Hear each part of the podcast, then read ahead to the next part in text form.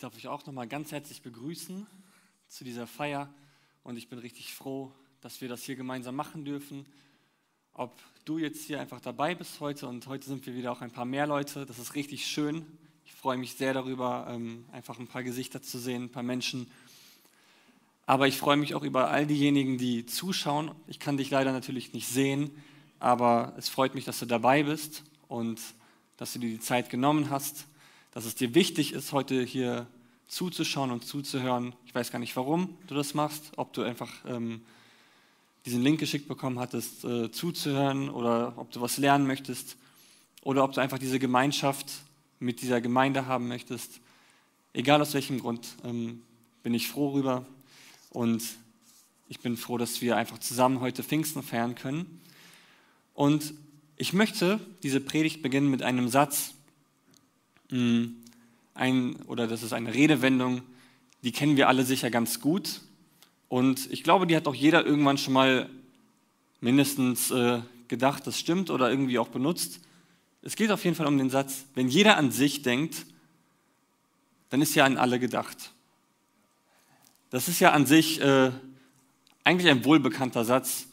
Und wenn man wirklich so mal drüber nachdenkt, wenn jeder an sich denkt, dann ist ja an alle gedacht. Irgendwo hat das ja was Wahres und ich glaube, es hat auch etwas Gutes in sich. Aber auf der anderen Seite, wenn wir das jetzt wirklich wörtlich nehmen würden, wenn jeder nur an sich denkt, dann äh, würde die Welt, glaube ich, ganz anders aussehen. Und es gibt so viele Beispiele. Mal was ganz Banales. Wenn du dir jetzt die Haare schneiden möchtest und zum Friseur gehst, dann wird das vielleicht nicht machen. Er denkt ja nur an sich. Er denkt ja nicht daran, es für jemand anderes zu machen oder wenn du einen Freund hast, der das für dich machen könnte. Warum sollte er? Ich denke, Freundschaften oder menschliche Beziehungen, die würden nicht lange halten. Wenn jeder nur an sich denkt, das kann ja nicht lange funktionieren. Oder was meine Frau und ich mh, hm, richtig stark gerade erleben können, ein Baby, wenn der Kleine nur an sich denkt, der kann ja nicht mal alleine sich äh, zum Kühlschrank bewegen und Essen holen oder sowas. Der kriegt gar nichts alleine hin. Und das ist ja auch okay. Er ist ja noch ganz klein. Aber wir merken, ähm, Egoismus, das ist kein vollkommenes Modell. Natürlich ist es auf jeden Fall wichtig, mh, hm, dass jeder auf sich selbst achtet. Wenn ich jetzt komplett aufhöre, über mich nachzudenken oder äh, mich äh, selbst zu versorgen, das ist auch nicht richtig.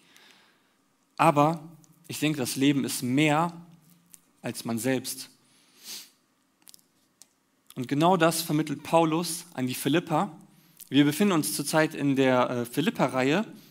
Wir gehen den Philippa-Brief Stück für Stück durch und schauen uns an, was Paulus der Gemeinde zu sagen hat. Und heute schauen wir uns das zweite Kapitel an. Wie ich finde, ein sehr spannendes Kapitel. Da wurden schon zig Bücher drüber geschrieben. Und Paulus, er hat hier eine Botschaft, die er den Philippern weitergeben möchte. Und ich möchte die ersten fünf Verse einfach mal vorlesen. Und äh, ihr könnt die ja gerne mitlesen, die sind auf der nächsten Folie dabei. Ich lese sie vor und dann sehen wir mal, was Paulus der Gemeinde hier zu sagen hat.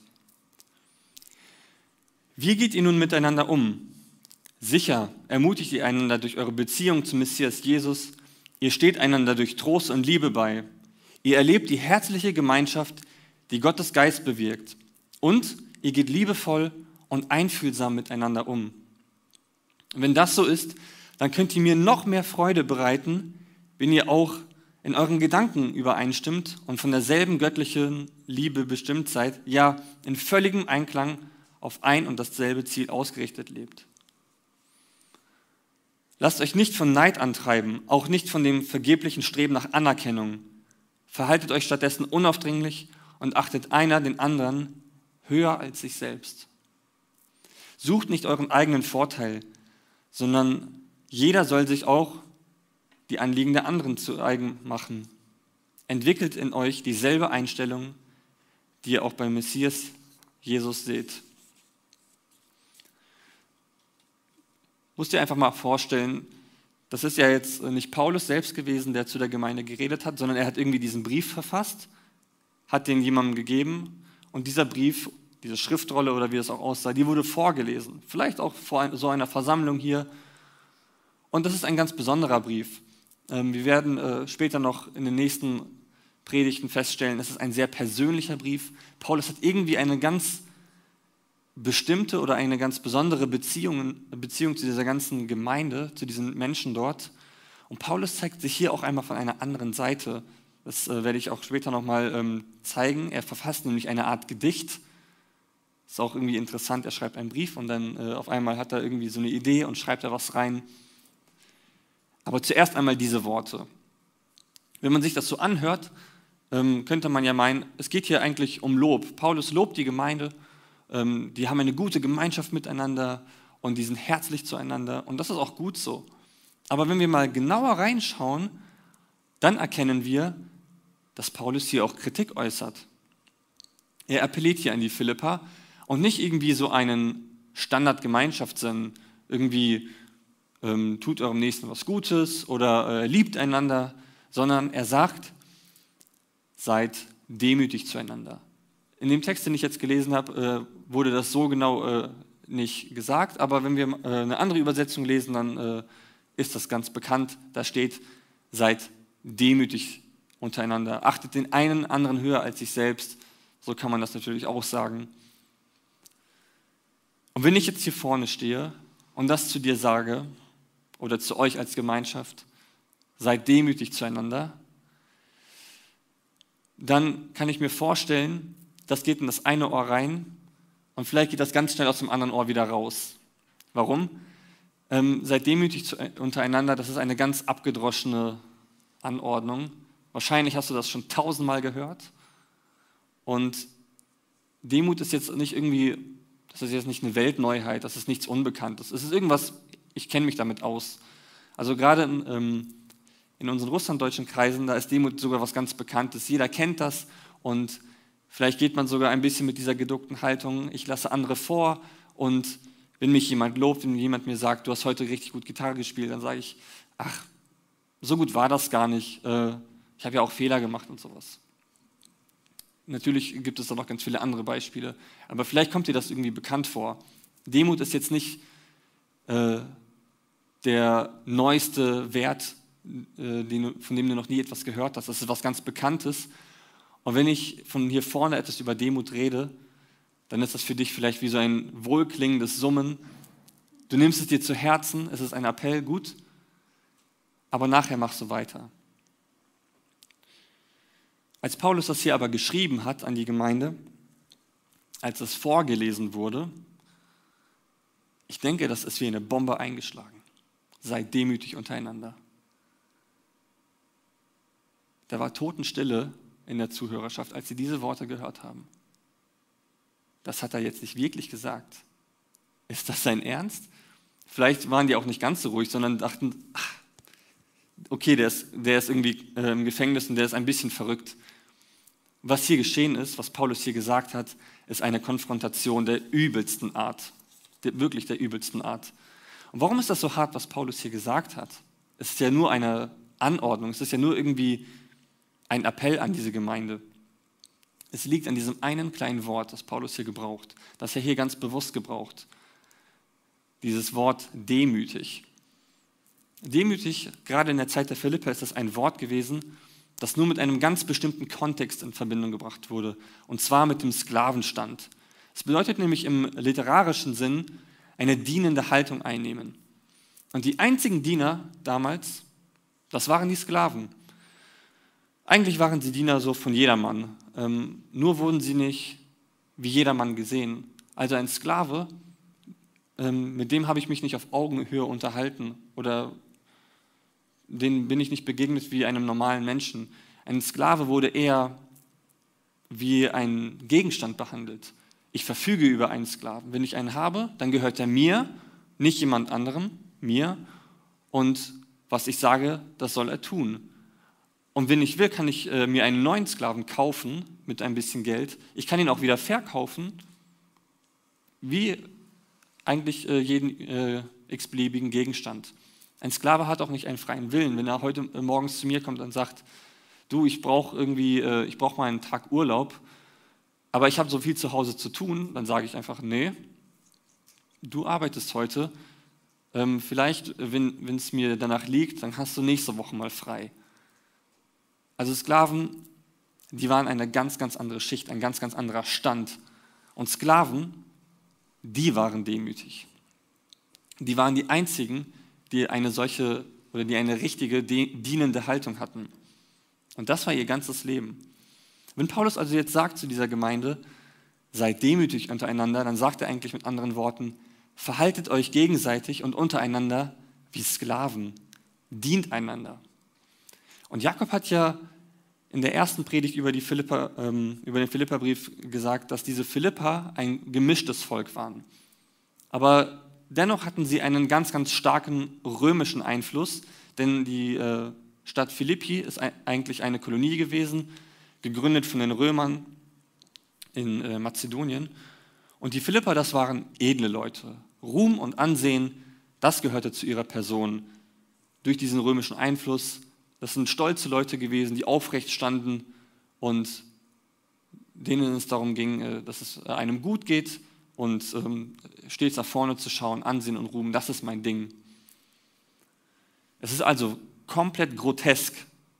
Es geht gar nicht, wenn mir jemand, wenn mir als Philippa jemand sagt, ich soll demütig sein, ich soll eine dienende Haltung annehmen.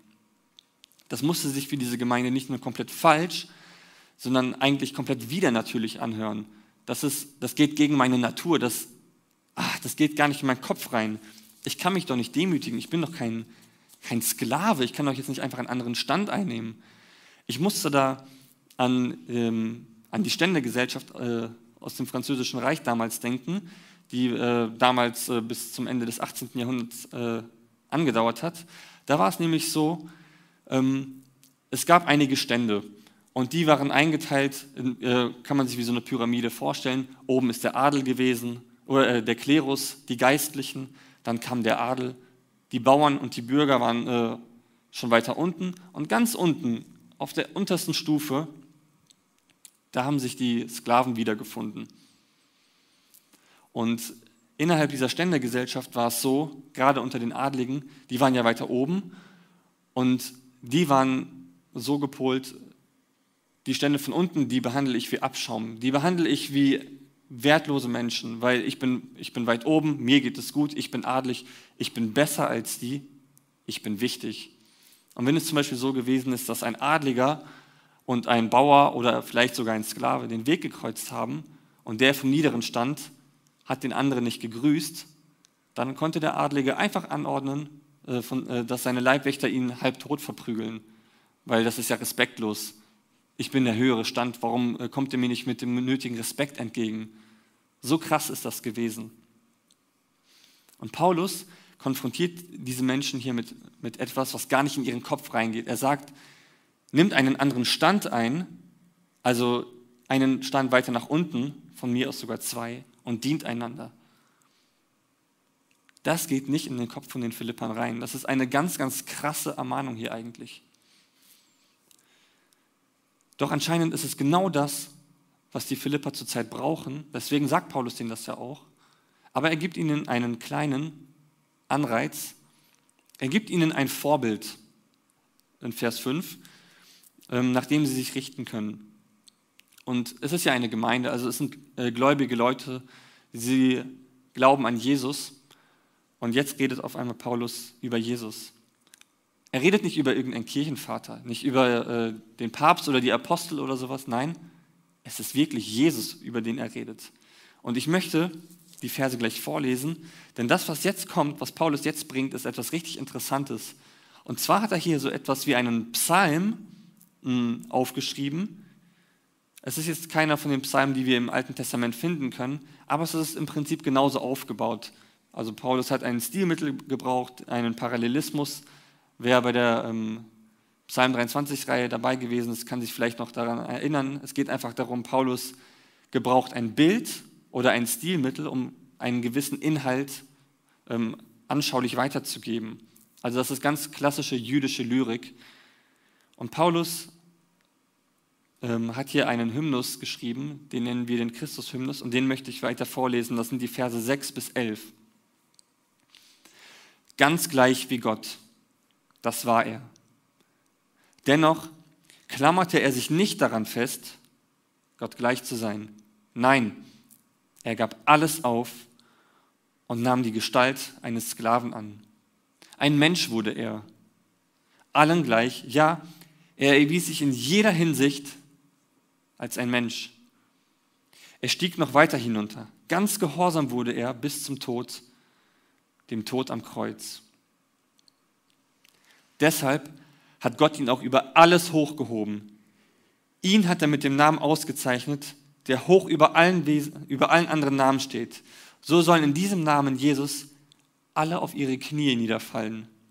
Alle Wesen, die sich im Himmel, auf der Erde und unter der Erde befinden.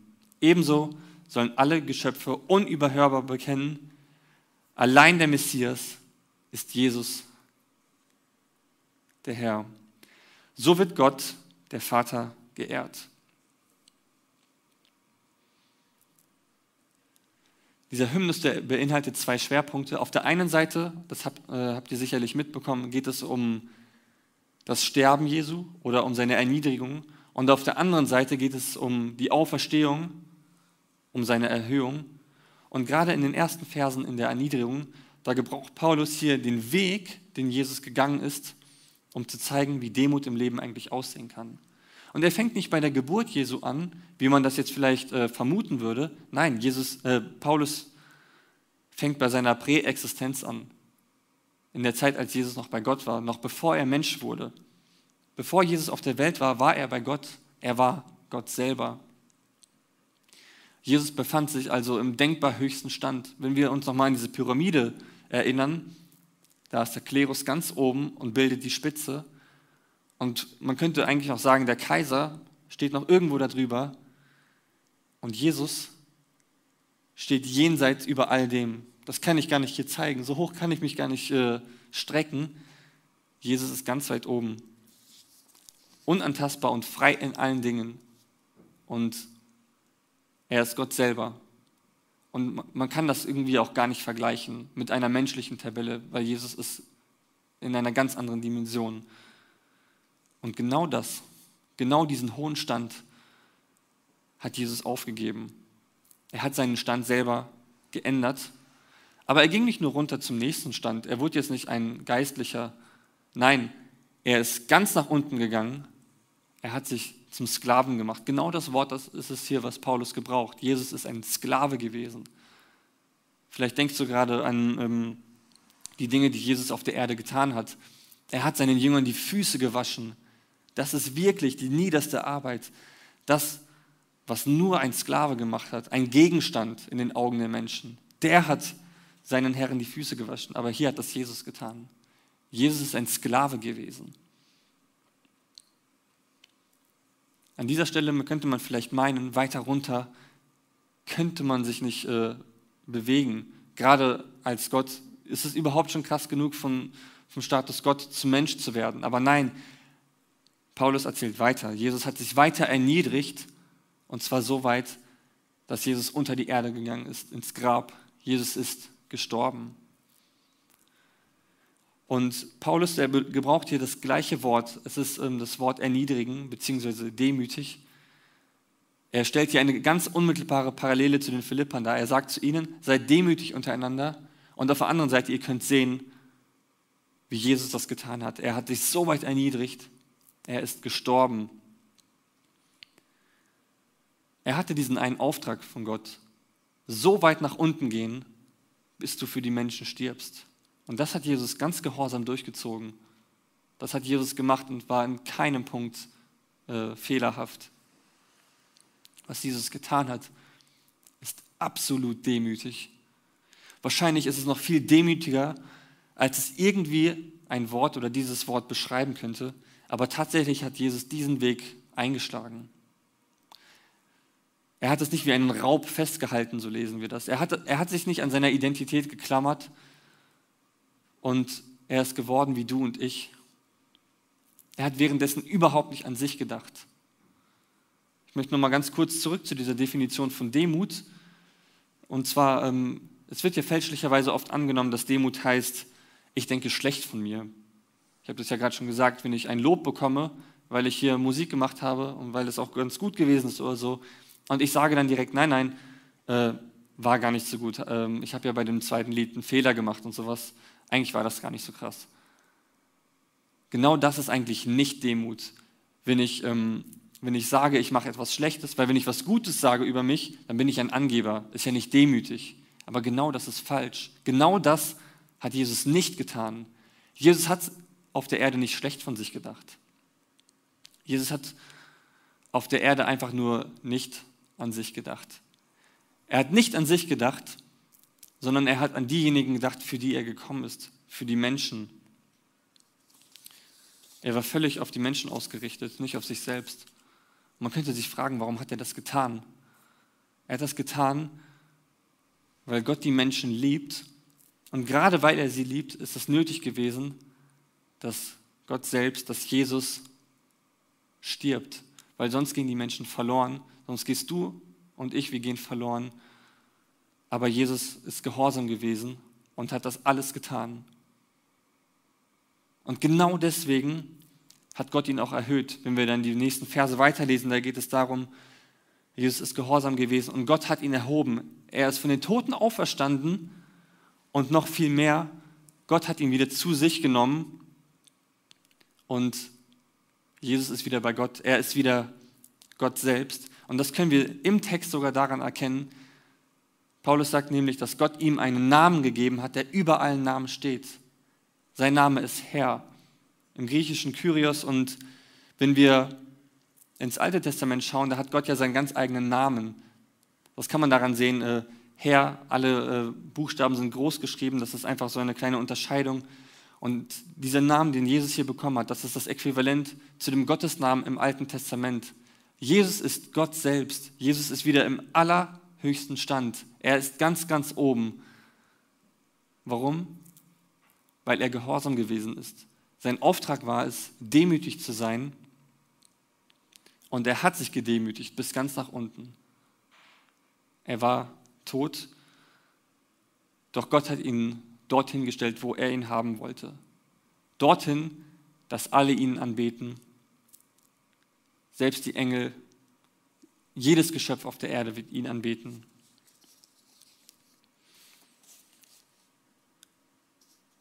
Wieder zurück zu den Philippern oder vielleicht auch zurück zu dir und mir. Ähm, in Vers 12 geht es weiter mit dieser Ermahnung und ich möchte hier weiter vorlesen, die Verse, äh, ab Vers 12.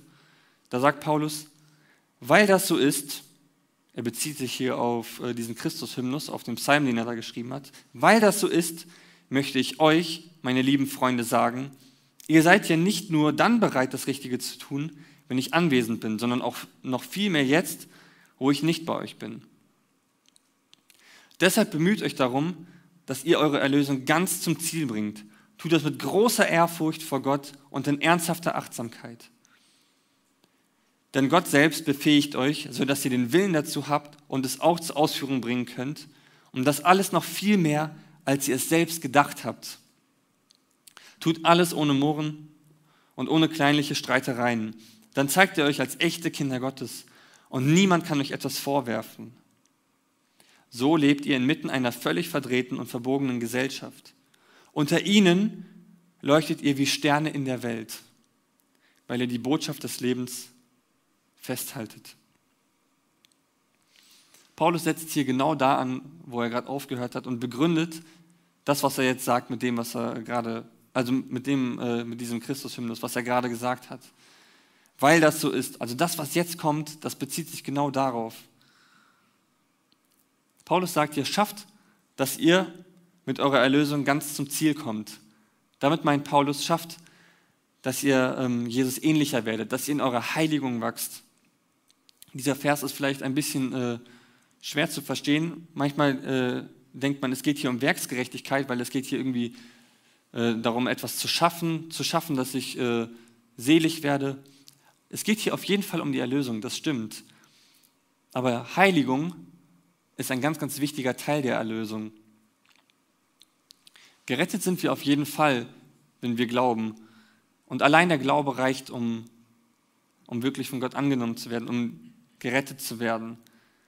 Aber dieser rettende Glaube, Das ist ja erst der Anfang meiner, von meiner Reise mit Gott. Jetzt hier auf der Erde geht es für mich als Kind Gottes darum, Jesus ähnlicher zu werden. Und genau dazu ermutigt Paulus hier. Er sagt, seid demütig untereinander. Ich sehe in eurer Gemeinde, hier ist dieses Problem, hierin müsst ihr wachsen und schafft, dass ihr selig werdet. Wachst in der Heiligung, genau in diesem Punkt, in Demut. Was aber irgendwie so schön ist, Paulus ähm, lässt sie nicht äh, einfach so jetzt stehen, sondern sagt, ihr müsst das nicht aus eigener Kraft schaffen. Vers 13 heißt es, Gott selbst befähigt euch, sodass ihr den Willen dazu habt und es auch zur Ausführung bringen könnt. Und das alles noch viel mehr, als ihr es selbst gedacht habt.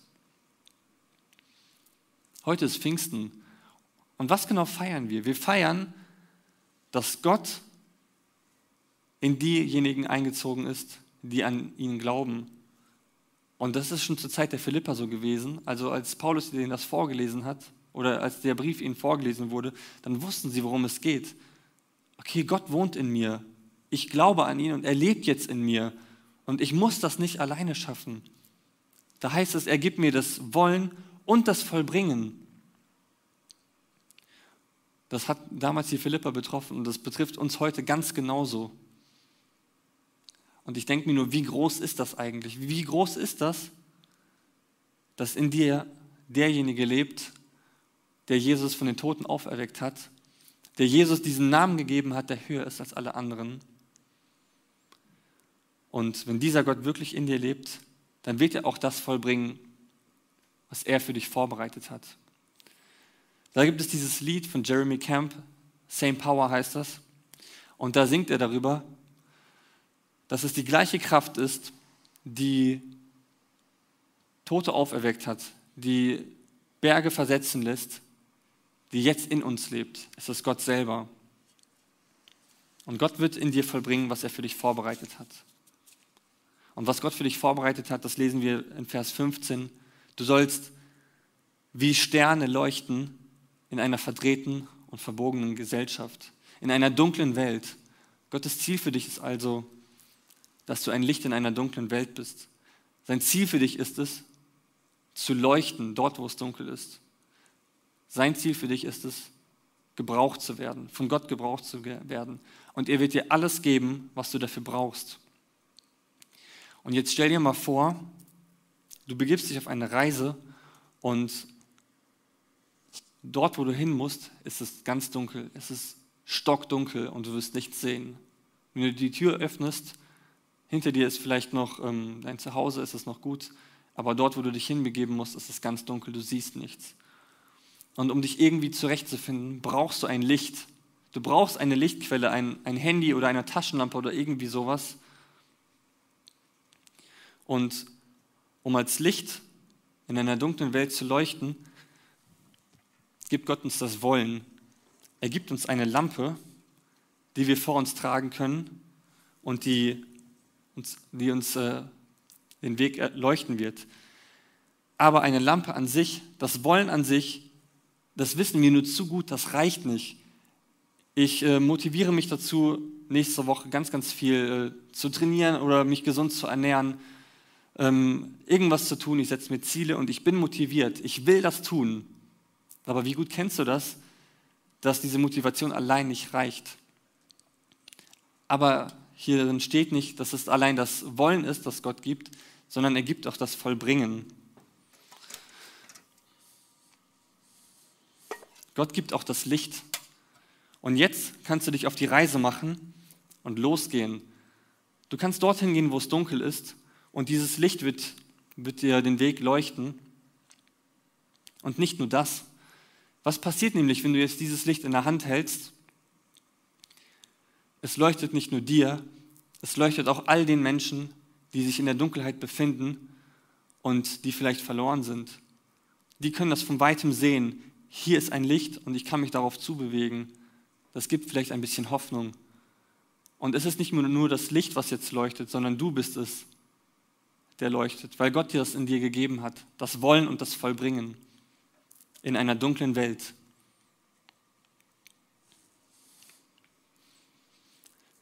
Gott möchte von dir, dass du deinem Nächsten dienst. Das ist, was der Text hier sagt. Das ist, was ähm, Gott von mir möchte, eine dienende Haltung einnehmen. Es geht darum, weniger an mich zu denken, nicht schlecht von mir zu denken, sondern einfach weniger an mich, über mein Ego nachzudenken und mehr an andere zu denken, an meinen Nächsten, der vielleicht Hilfe braucht oder der vielleicht einfach ein Gespräch braucht, der einfach Zeit braucht. Und dafür gibt Gott dir das Wollen und das Vollbringen. Und genau dadurch bist du ihm gehorsam und lässt dich von ihm gebrauchen. Gott wird dich dorthin stellen, wo er dich haben möchte. Genauso hat es auch mit Jesus getan. Jesus kam auf die Erde, hat sich erniedrigt, es ist sein Auftrag gewesen. Und er war darin völlig gehorsam und Gott hat ihn dort erhöht, wo er ihn haben möchte. Wieder zurück zu seinem alten Stand, wieder als Gott selbst. Und vor ihm werden sich einmal alle Knie beugen. Das Thema heute ist äh, Friede und Freude kommen aus einer demütigen Gesinnung. Der Philipperbrief, der ist ja voll von Friede und Freude. Und wer eine, genau das ist, das ist das Thema heute. Und wer eine demütige Einstellung hat, der lässt sich von Gott gebrauchen. Weil wenn ich, wenn ich hochmütig bin, dann, äh, also das Gegenteil von demütig, dann werde ich mich wahrscheinlich wohl kaum von Gott gebrauchen lassen wollen. Ich schaffe das ja alles selber. Aber Gott wenn du demütig bist, er wird dich dorthin stellen, wo, du, wo er dich haben möchte. Du bist nämlich dazu bestimmt, ein Licht zu sein in einer dunklen Welt. Und nochmal, Demut heißt nicht schlecht von sich zu denken. Ich bin nicht wertlos oder sowas, sondern Gott hat, ein, hat mich so gemacht, wie ich bin und ich bin was ganz Besonderes. Und ich muss mich nicht schlechter machen oder kleiner drücken oder sowas. Es geht einfach darum, weniger über mich und mein Ego nachzudenken und mal ganz bewusst an andere zu denken. Und das ist nicht etwas, was ich jetzt dir äh, sage, das, ist, das sage ich mir ganz genauso, weil wenn ich über mein Leben nachdenke und ich, ich merke, wie oft der Egoismus mich einfach treibt, wie oft ich einfach nur an mich selber denke und ähm, einfach mal ignoriere, wie es den anderen geht. Und ich denke, wenn du das mal ausprobierst in der nächsten Woche, da gibt es tausend Möglichkeiten. Die erste Möglichkeit, wenn du einen Menschen triffst, da kannst du dich dafür entscheiden, denke ich jetzt an mich, suche ich meinen eigenen Vorteil oder nehme ich eine dienende Haltung an und schaue, wie ich meinem Nächsten dienen kann. Ob ich ihm einfach nur frage, wie es ihm geht oder ob ich ihm einfach zuhöre, ob ich ihm helfe, da gibt es tausend Möglichkeiten und ich kann dir nicht genau sagen, was du tun sollst. Das weißt du dann auch selber auf jeden Fall. Natürlich ist es nicht es ist nicht leicht. Genauso wie es bei den Philippern gewesen ist, es, es widerstrebt auch unserer Natur. Wir wollen uns um uns selbst kümmern. Aber Gott ist es, der dir das Wollen, der dir das Vollbringen gibt. Jesus hat es vorgemacht. Und genau was wir heute feiern, Pfingsten, Gott lebt in dir und du kannst sicher sein, dieser Gott der Jesus hat von den Toten auferstehen lassen, der lebt jetzt in mir. Ich brauche keine Angst haben. Ich weiß, er wird mir helfen in dem, was ich äh, brauche. Und dann bist du genau dort, wo Gott dich haben möchte, als ein Licht in einer dunklen Welt. Ich möchte mit einem Zitat enden. Darin heißt es, früher dachte ich, Gottes Gaben befänden sich auf übereinander angeordneten Regalen. Und je mehr unser christlicher Charakter wachsen würde, umso leichter können wir sie erreichen. Heute habe ich aber herausgefunden, dass Gottes Gaben auf untereinander angeordneten Regalen liegen und es keine Frage ist, wie groß wir gewachsen sind, sondern wie tief wir uns beugen. Amen.